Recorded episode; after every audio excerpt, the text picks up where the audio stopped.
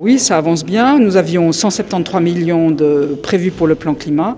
À l'heure actuelle, il y a grosso modo 80% de ces 173 millions qui ont été euh, décrétés, voire déjà acceptés par euh, le Grand Conseil en matière de protection euh, des bâtiments, en matière de mobilité, de soutien aux communes. Là, aujourd'hui, je présente des mesures concernant les forêts, plus d'autres mesures concernant des études. Et hum, oui, ça avance bien. Et d'ici la fin de l'année, nous avons encore des mesures sur l'agriculture et la biodiversité.